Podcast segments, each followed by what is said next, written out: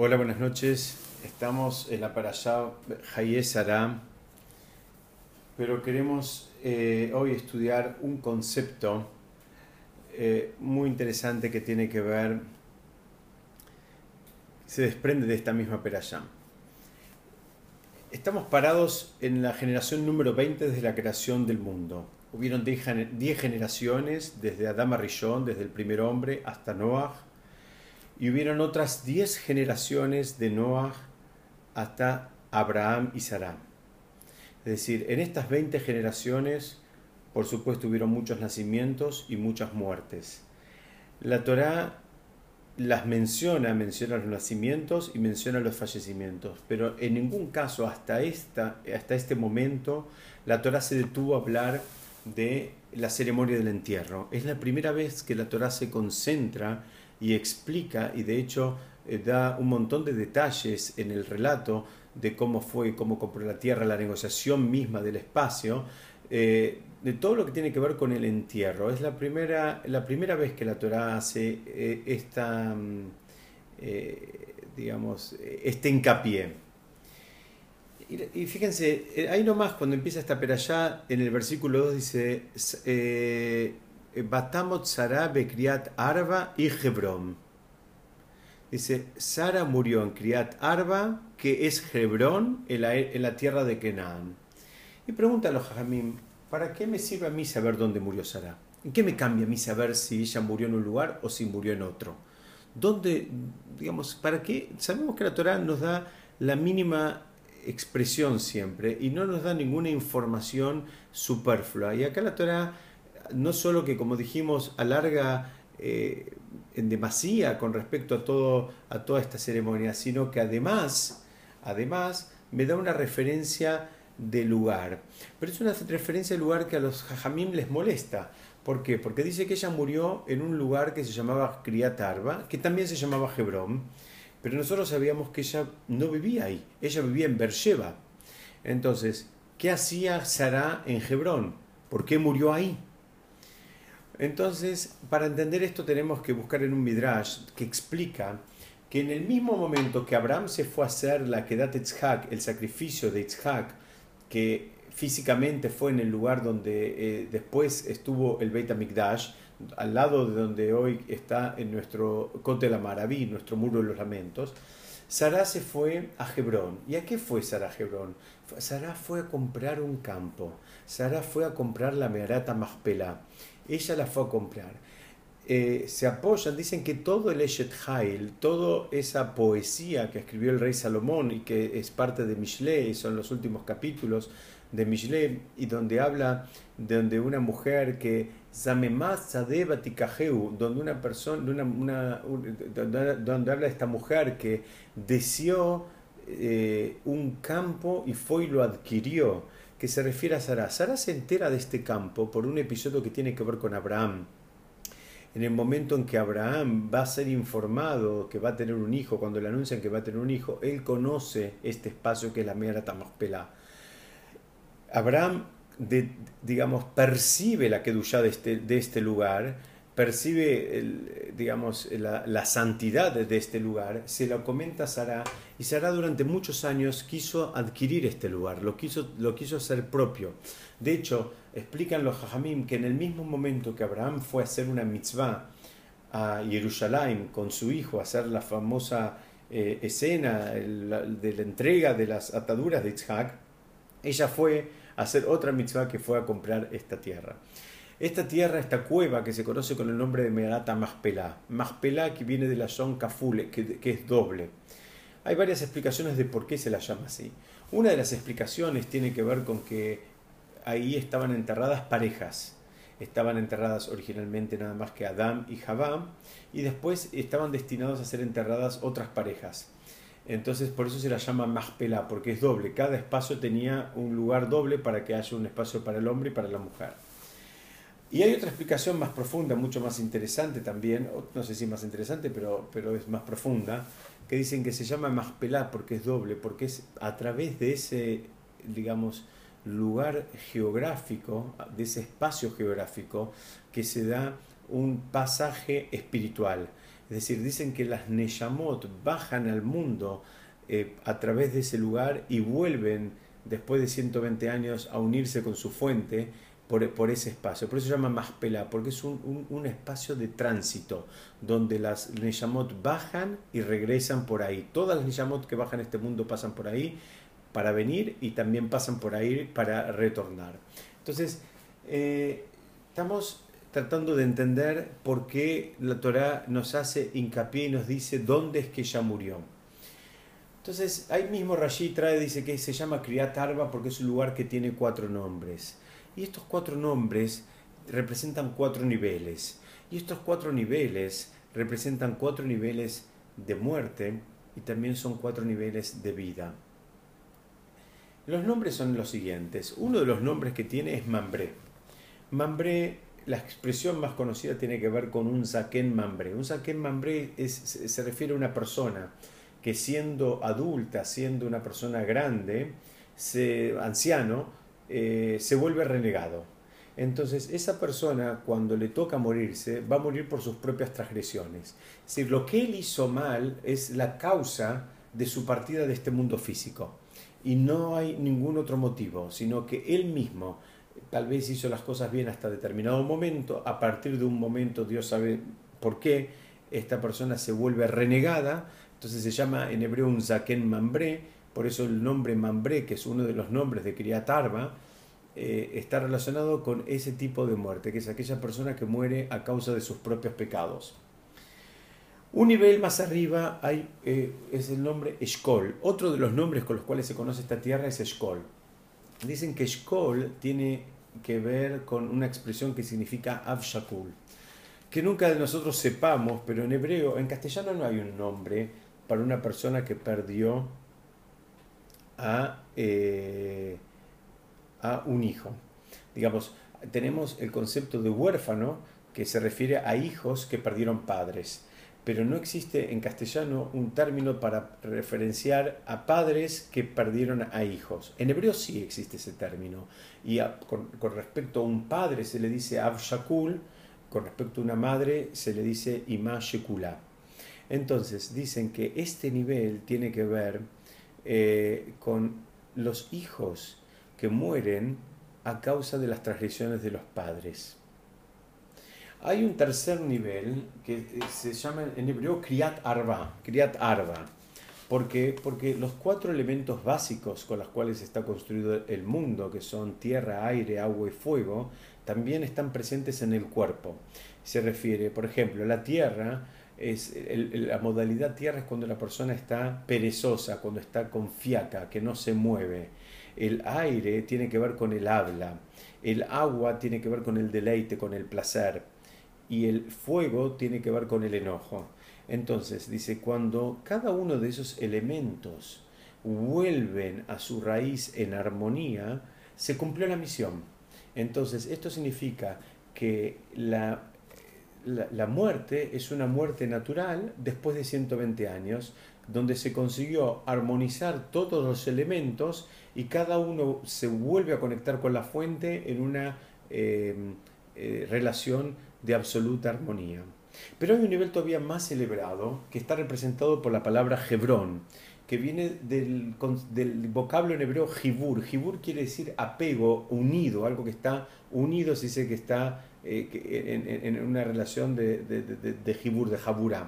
Entonces dice, cuando la Neshama consigue apegarse a la Kedusham, ahí ya sí decimos que hay un nivel de, de, digamos, que el más elevado de estos cuatro que estamos mencionando y que tiene que ver con que la Neshama ya no solo consiguió armonizar los elementos que integraban su cuerpo, sino que alcanzó un nivel de apego con Hashem. Son dos niveles bien distintos y los dos niveles eh, marcan una diferencia importante. ¿Qué significa esto? Si una persona se manejó en el mundo con, de acuerdo a los principios de la Torah y actuó, digamos, eh, en consecuencia, entonces, en el mejor de los casos, va a armonizar los cuatro elementos que integran su cuerpo, es decir, y va a llegar al nivel de Kriyat Arba, que es el, nivel más alto que él puede llegar, que es que armonizó los elementos que componían su cuerpo. Ahora, para llegar al nivel de Hebrón hace falta un trabajo extra, que es pretender alcanzar un nivel de apego con Hashem. Eso es otro nivel. Es la persona que además de cumplir la Torah o las mitzvot, desea apegarse al Creador y hace todo lo posible que, que, digamos, para fomentar ese vínculo de apego.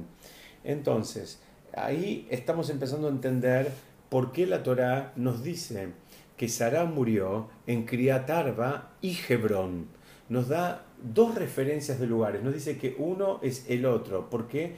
Porque ella consiguió hacer estas dos cosas, estos dos desafíos. Por un lado, Sarah consiguió armonizar los cuatro elementos básicos y devolverlos, digamos, en armonía a su fuente. Y por el otro lado, consiguió un nivel de apego con el creador importante, absoluto, que la embistió de un nivel de Kedushá que le permitió llegar a ese nivel que se llama Hebrón a partir de que consiguió e, ese apego. Entonces, para entender esto, el Benishai nos trae un, un, ejemplo. Y él dice así. Él dice, una persona le trae a la esposa una, una gallina. Y le dice, mira, la trae el domingo, le dice, guardala, que el viernes va a venir un matarife, una persona que hace la, matanza ritual, y si Dios quiere la vamos a comer para el próximo Shabbat. La persona guarda la, gallina en, un cuarto que tiene ahí, y cuando llega el próximo Shabbat y viene el matarife, abren el cuartito y se dan cuenta que la gallina estaba muerta. Entonces la mujer se angustia mucho, el hombre le dice, no, mira, no te hagas problema, la semana que viene te voy a comprar otra, no, no, no, no te pongas triste. La mujer le dice, no, mira, no me compres otra, porque lo más probable es que pase lo mismo, que me olvide, no me dé cuenta y esta gallina también se vuelva, la, nueva gallina que me vas a traer también se va, se, a morir. Entonces él dice, no, mira, vamos a hacer una cosa. Te voy a traer, en este caso te voy a traer un gallo, no una gallina. Te voy a traer un gallo que en tanto y en cuanto cacarea, vas a tener registro de su presencia y no te vas a olvidar de alimentarlo o, de, digamos, de darle agua o darle comida, sino que vas a notar su presencia. El Mishihai dice, mira, el gallo representa el cuerpo. El cuerpo, sobre las necesidades del cuerpo todos tenemos registros. El cuerpo permanentemente nos va informando lo que, lo que, lo que necesita. Necesita agua, necesita descansar, necesita alimento, necesita vacacionar, eh, necesita dormir. Los registros del cuerpo los tenemos todos mucho más a flor de piel. ¿Por qué? Porque el cuerpo cacarea, sería el equivalente al gallo. En cambio, la gallina representa la Neyamá. Y la Neyamá está silenciosa, la Neyamá no habla. Para, para poder comunicarnos con la Neyamá, tenemos que hacer un trabajo todavía más elevado. ¿Por qué? Porque la Neyamá con la Neyamá no nos comunicamos a través de los sentidos. Los cinco sentidos en el mejor de los casos nos sirven para tener información del cuerpo, pero para tener información de la Neyamá debemos trabajar y refinar los sentidos. Los sentidos así como vienen de fábrica, no, en el mejor de los casos nos dan información material, pero no nos dan nunca información espiritual. Ahora nosotros a través del trabajo, con Torah Mitzvot debemos refinar a los sentidos como para que también los sentidos nos den información espiritual y sepamos qué es lo que siente, qué es lo que necesita la Neyamá en cada momento y momento. Entonces ese es el desafío y ese es el planteo que hace esta perashá cuando nos hace estas referencias aparentemente a espacios geográficos. En definitiva, la Torah no está haciendo otra cosa que darnos referencias a espacios espirituales que, había, que habían alcanzado estos eh, gigantes que son nuestros patriarcas. La Torah en general, cuando habla, habla de seres que son excelentes para el lado positivo o Hasbe Shalom excelentes para el lado negativo. La Torah no se ocupa de los mediocres. La Torah siempre se ocupa de aquellos de los cuales realmente podemos aprender. Podemos aprender de la gente que es eh, sumamente bondadosa y podemos aprender de la gente que es sumamente mala o sumamente cruel. La Torah de los mediocres, de las medias tintas, prácticamente no le dedica eh, eh, versículos a eso. La Torah acá nos está dando una referencia que no la debemos entender como una referencia geográfica únicamente. Nos está dando una referencia espiritual. Nos está diciendo cómo vivió esta mujer y nos está diciendo cómo murió esta mujer.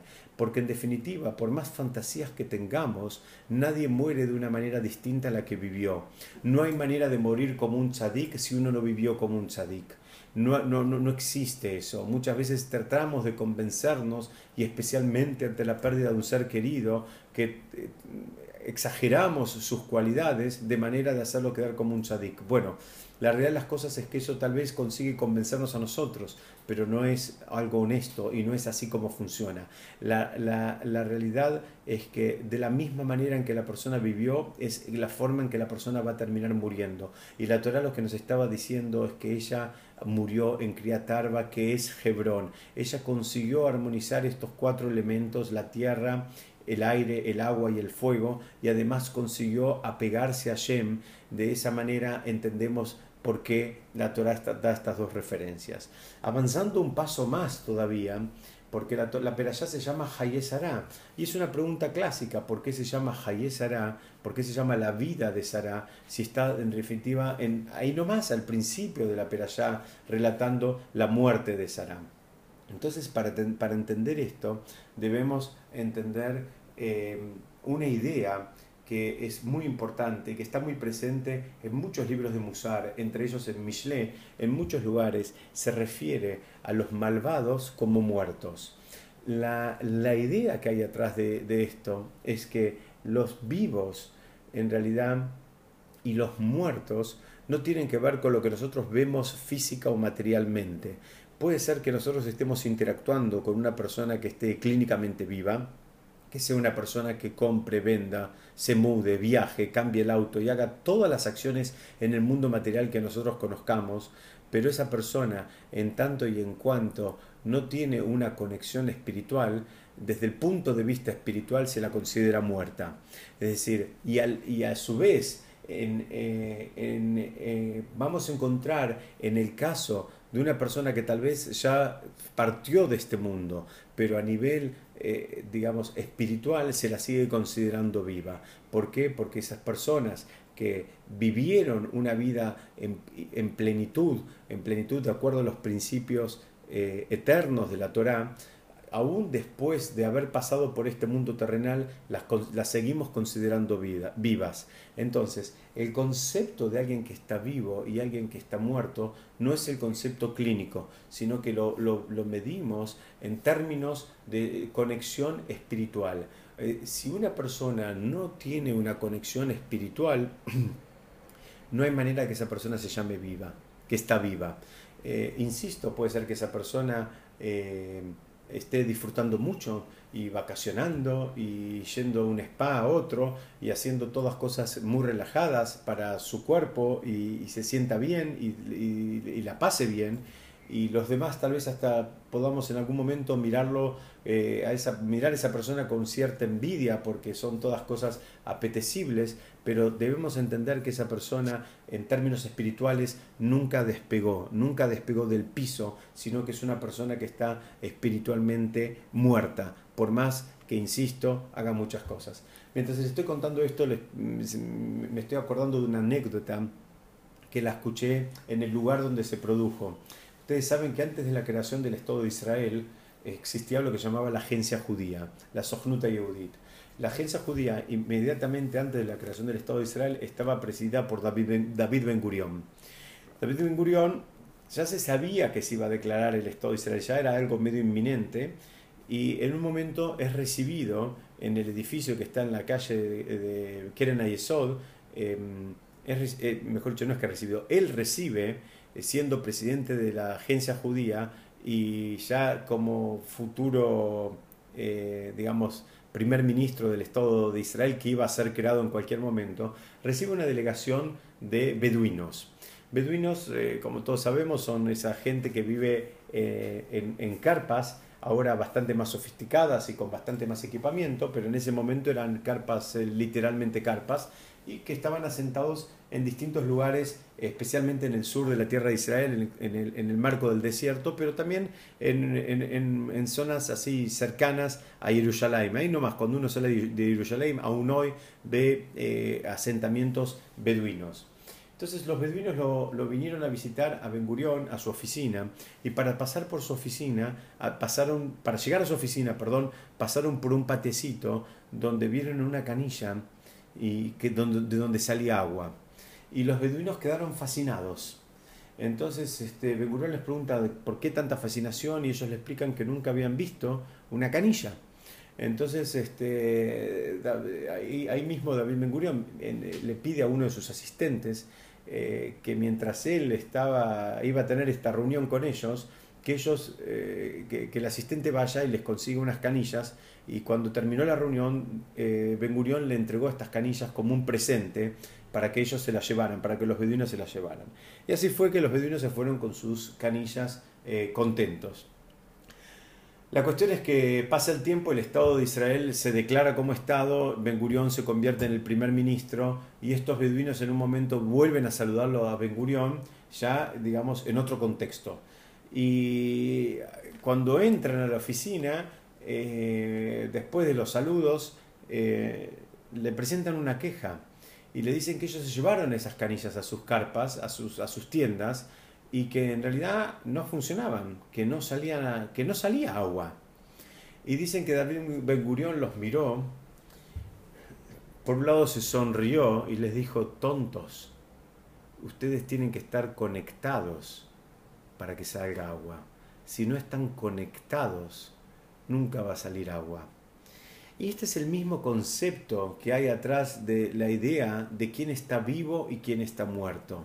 El que está vivo es aquel que está conectado, es aquel que tiene un nivel de conexión. ¿Conexión con quién? Tiene un nivel de conexión con Hashem, con su vida espiritual, tiene un nivel de conexión con su Neyamá y la siente a, a su Neyamá, tiene registro de lo que la Neyamá necesita, siente cuando, cuando su Neyamá está avanzando y cuando su Neyamá está estancada, siente cuando su Neyamá necesita más espiritualidad, y reacciona y se lo da, esa es la persona que está viva. La persona que solamente atiende las necesidades desde el cuerpo es una persona que sí, claro, clínicamente está viva, no podemos decir que está muerta, pero espiritualmente está muerta. Y para terminar, quiero compartir con, una, con ustedes una, una idea que trae el Gaón de Vilna en relación a esta peralla misma y a estos conceptos que estamos hablando nosotros eh, sobre quién es que está vivo y quién es que está muerto. El Gaón de Vilna explica que hay de manera inusual eh, siete veces que habla la Torá, eh, que repiten en el diálogo que mantiene Abraham con Efrón, siete veces usa una expresión que tiene que ver, en hebreo se dice et meti o kevor et meteja siete veces como que hablan y dicen, o mejor dicho, seis veces, hablan y dicen, y voy a enterrar a mi muerto, y el otro le dice, y vas a enterrar a tu muerto, y voy a enterrar a mi muerto, y vas a enterrar a tu muerto. Y así se va repitiendo el lenguaje durante seis veces. Pero una vez, una vez, el orden eh, está en sentido inverso. ¿Qué significa? En lugar de decir, y vas a enterrar a tu muerto, dice simplemente, a tu muerto vas a enterrar. Entonces explican, el Gaón de Vilna explica este concepto de la siguiente manera. Él dice así, dice, después que Abraham compró esta, esta tierra, después de, de, que él compró la Mearata Maspelá, después de que él compró esta cueva, iban a haber eh, tres parejas que iban a ser enterradas ahí. Iba a estar enterrado ahí Abraham y Sarah, Itzhak y Rivka, y Jacob y Lea. Todos sabemos que Rachel está enterrada en otro lugar porque ella murió en el camino y no está en Mearata Maspelá. Entonces el Gaón de Vilna dice, las seis veces que la Torá dice y vas a enterrar a tu muerto, se refiere por estos seis gigantes, estos patriarcas y matriarcas nuestros, que iban a ser enterrados en ese espacio con posterioridad a esta compra que se estaba dando en ese momento. Ahora, hubo alguien más que entró en la Merata Maspelá, y ese alguien más es alguien que entró parcialmente. Es el, explica a los hajamim que en el momento en que mueren eh, Jacob y se da una situación donde Sav comienza a hacer historia, eh, digamos, comienza a hacer problemas y no permite que se proceda con el, con el sepelio de, de, Jacob, eh, alegando, mm, digamos, diferencias en cuanto a la, a la propiedad de esta, de esta tierra. Y es ahí donde Hushin, el hijo de Dan, que era sordomudo, eh, sin mayores este, problemas, le corta la cabeza a Esav, y esa cabeza rueda y alcanza a entrar a Megareta Maspelá. Y es a ese, a ese muerto que se refiere eh, la Torá, explica el Gaón de Vilna, cuando eh, reversa el orden y dice, kevor, y a tu muerto vas a enterrar. ¿Por qué? Porque el Esav, como arquetipo de los malvados, estaba clínicamente vivo, pero por el otro lado estaba espiritualmente muerto. Entonces ahí es cuando dice la Torah que vas a tu muerto habrás de enterrar. Y en los demás casos que eran personas elevadas espiritualmente dice y eh, enterrar habrás a tu muerto o vas a enterrar a, tu muerto. Y, en, insisto, con el caso de Sab, dice no, es solamente la cabeza y es, y es porque fue, se comportó como un malvado, entonces la Torah usa otro lenguaje. En síntesis, ¿De qué hablamos en, el encuentro de hoy? Hablamos, empezamos hablando de que es la generación número 20 desde la creación del mundo y que es la primera vez que la Torah habla eh, y relata un entierro. Hablamos también que la Torah hace una referencia a un lugar, hace una referencia a un lugar y explicamos que es un lugar que lo podemos entender tanto físicamente como espiritualmente y entendemos espiritualmente los distintos niveles en, los cuales una persona puede vivir y que en definitiva son los mismos niveles en, los cuales va a terminar muriendo. Abraham eh, compra una tierra que de hecho ya la había comprado su, esposa cuando él fue a cumplir la mitzvah de, de Akedat Yitzhak, ella fue a cumplir, digamos, su deseo de comprar una tierra que sabía que tenía una conexión espiritual importante, que tenía una fuerza espiritual importante y ella va y la compra. Y ahí ahora entendemos por qué al principio del diálogo entre Abraham, y Efrón, cuando Abraham le dice que quiere comprar la tierra, eh, Efrón le dice, pero yo la tierra ya te la di. ¿Cómo? ¿A quién se la había dado? Claro, se la había dado a Sara el día anterior.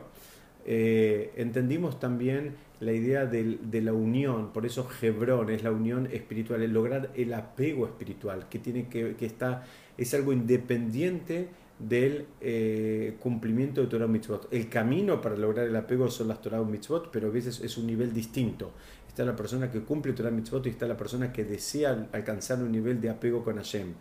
Hablamos de que eh, hay los niveles y con el nivel, digamos, de, de mm, de Torah o Mitzvot solamente, sin el nivel de apego, se puede llegar hasta Kriyat Arba, no se puede llegar a Hebrón. Hebrón es el nivel más elevado y por eso la Torah hace hincapié que ella, está, que ella murió en Kriyat Arba y Hebrón. Ah, nos da dos referencias explicamos que no eran referencias geográficas solamente, sino que eran referencias espirituales. Y por último, entendimos la explicación que nos da el Gaón de Vilna en relación a quiénes son vivos y quiénes son muertos, quiénes son los que podemos considerar como vivos y quiénes son los que podemos considerar como muertos. Todos nosotros estamos rodeados de gente a la cual tal vez queremos mucho y apreciamos mucho. Tenemos vínculos familiares o vínculos comerciales o vínculos de trabajo, que son gente que eh, eh, eh, a raíz de su absoluta desconexión espiritual, ahora empezamos a entender por qué la Torah los considera muertos. Son, están, digamos, en un nivel tan bajo que no se los considera ni siquiera vivos.